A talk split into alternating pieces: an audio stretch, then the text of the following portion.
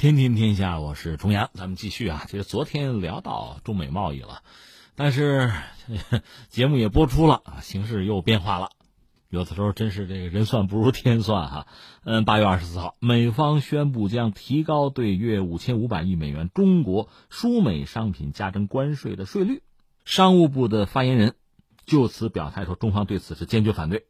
这种单边霸凌的贸易保护主义和极端施压行径，违背了中美两国元首共识，违背相互尊重、平等互利的原则，严重破坏多边贸易体制和正常国际贸易秩序，必将自食其果。中方强烈敦促美方不要误判形势，不要低估中国人民的决心，立即停止错误做法，否则一切后果将由美方承担。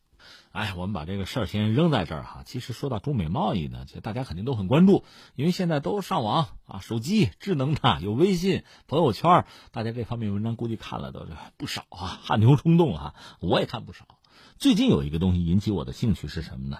是香港中文大学，另外还有新加坡国立大学，他们相关的系呀，就决策科学和企业经济系，还有什么金融系啊，就一些专家，他们有一个研究成果。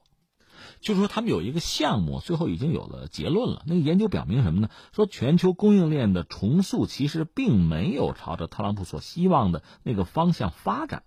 我觉得这个至关重要。为什么呢？因为这两天，特朗普不是号召美国企业寻找中国之外的替代方案吗？得到的答案是拒绝，是不乐观的。那你说为什么呢？美国商人不爱国吗？这没办法。刚才我们讲了。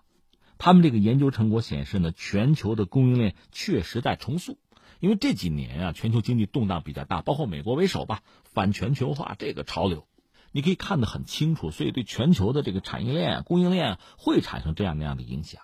关键是在于这个变化并没有朝着特朗普希望的那个方向走，啊，这就有意思了。我简单总结一下他这个就报告研究的结果，这么几点很有意思。一个什么呢？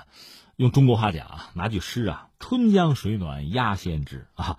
为什么这么说呢？说他们这个报告研究发现，哈，二零一五年六月，特朗普参加美国总统竞选的时候，实际上全球范围内很多企业啊就已经开始有所警醒、有所反应。包括一些美国企业的动作，不是说，呃，二零一八年三月二十二号，特朗普签这个备忘录，开启贸易战，不是这个时候。从二零一五年，特朗普还没上台，打算上台参加总统竞选的时候，就已经开始了。所以你看，企业他们对市场的这个体会，哈，包括对政策的把握，那真的是绝对快、绝对精准吧。那他们的研究甚至提到中国方面的数据，说复杂程度非常高的公司，比如说中石化、中石油、南方航空、国际航空。东方航空、中兴通讯、啊，东风汽车等等，在二零一五年后就大幅度降低在美国的供应链占比，同时在马来西亚、沙特阿拉伯、巴西、哥伦比亚、波黑等等国家寻求新的供应商。再就是所谓的撤出中国，一些企业，特别是外企吧，规避贸易战的负面影响吧，规避贸易战后面的这个经济政策的不确定性，是不是考虑要转移到其他地方去，就撤离中国，到所谓环境稳定啊、生产成本更合适的国家或者地区。比如东南亚，这个报告就分析美国公司供应链的各国的分布占比的情况啊。二零一六年特朗普上台之后，美国制造业全球的份额是明显在萎缩，中国的增速变慢，东南亚、南美地区增长迅猛。然后我们说，但是但是这个路并不是很通畅，因为没有太多合适的地方可去，因为很多目标国啊或者地区吧。呃，原有的制造业生产基础是很薄弱的，比如技术很落后，生产质量很低，呃，包括官僚政治、财会制度的不合理等等等等吧。还有就是很多这个公司真的转移，转移之后带去的工厂的产能供不应求，劳动力成本不断上升。因为东南亚的劳动力啊，年轻劳动力这个数量呢比不上中国，厂房租金也高，比如越南。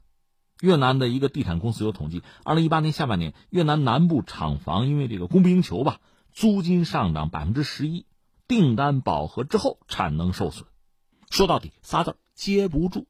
这说两条，第三条呢，这个报告也谈到了就是中国参与全球产业链的这个情况。这个报告就说中国是全球产业链大国吧，基础设施比较完善，受过高等教育或者说专业技能人才有一点七个亿。这是其他国家难以替代的一个综合优势，尤其是生产制造行业占据全球总量非常高的比重。最近三年，有一部分企业迁出中国，有一方面是受到这个贸易战影响，另一方面呢，也是因为中国产业链转型之下成本在上升，企业主动去寻求更适合的出路吧。那么至于未来，一个是贸易战有没有长期化的可能，再就是生产成本本来就在扩大，所以中国要坚持什么呢？一个是产业链要升级、升级调整。就是从目前向附加值更高的上游去拓展，另一方面呢，叫健全新的生产环境，做好承接高要求、高价值生产订单的准备。再一个呢，就是着力发展自身优势的行业。你比如说人工智能，像五 G，这是具有高综合性、高影响性的重要的产业。这个报告大概提供了这样一些东西。就是这个报告可以再有一点这个感慨。你看，第一个，刚才我们谈到像造纸术。造纸术在全世界范围内啊，先后那不同的区域，当然彼此之间交流可能不是像大航海啊全球化之后呃这么顺畅，但是造纸术的这个发明啊出现，就这个创新很多地方都有。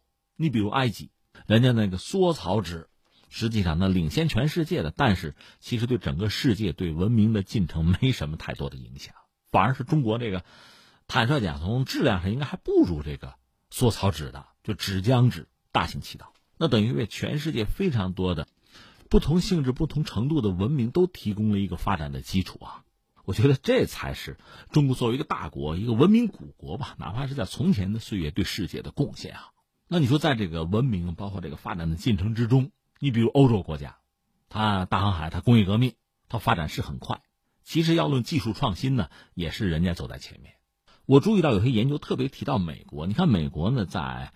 一八九四年、九五年的时候，就已经是全球最大的经济体，论体量哈，GDP 什么的，啊，包括工业产值之类的，已经超过了英国，这是全球第一。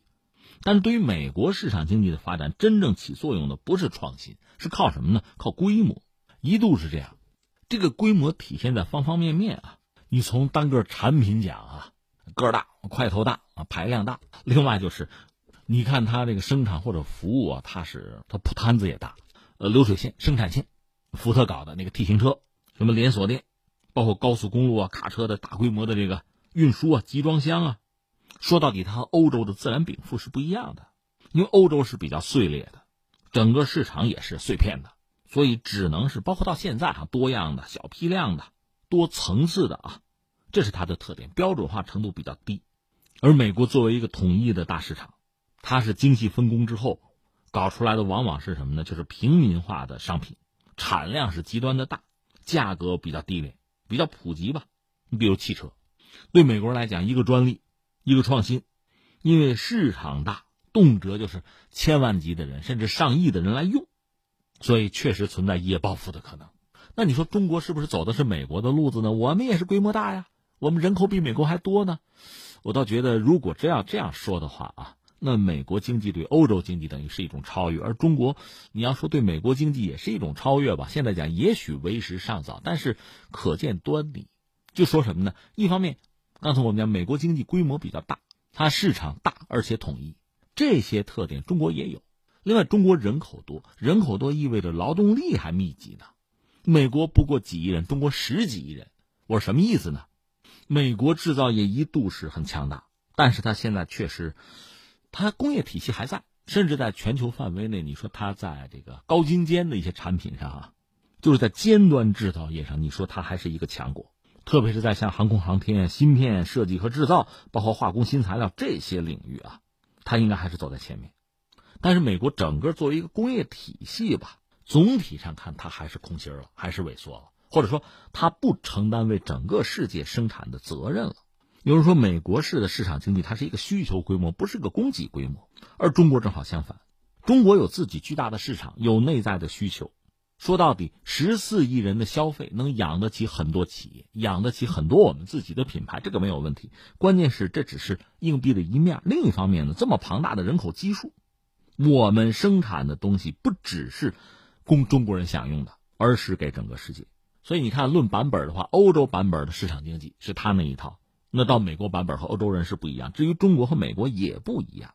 中国实际上更具备了和全球和其他经济体紧密的连接和捆绑的必要，这就说中国不可能脱离全球化，因为中国的生产是为全球生产，所以中国呢必须是维持和捍卫全球化，这是中国经济的特点。而美国人的剧本呢和我们其实不一样，因为他已经是个发达国家，他人均 GDP 五万多，不到六万，但是作为普通公众，让他再像中国的工人这样勤奋，他做不到，他人工成本确实很高了。当然，他不可能彻底放弃制造业啊，也不是没有办法。他要通过创新这样的路子呢，维持自己走在前面的这个优势。但是我们知道，硅谷啊、华尔街都不能解决美国的就业问题，而特朗普希望美国的制造业让全球的供应链回到过去。他要做的实际上是这个事情，而这根本已经是毫无可能了。而且，美国的尖端制造业的产品，你比如芯片啊，并不是全世界所有的经济体都需要，中国需要，他又不舍得卖，那就把自己真的是。放在非常大的一个困扰里了。那么，这个结构性的东西不是说打贸易战就能解决的。那全球供应链这个产业链环环相扣啊，它实际上是市场选择的结果，它不是你想逆转或者拆解重组就能够说到做到啊，心想事成啊，不是这个样子。所以，特朗普这不是号召吗？美国的企业和中国要不就就断了啊，一刀两断。结果很多媒体确实表达，臣妾做不到啊。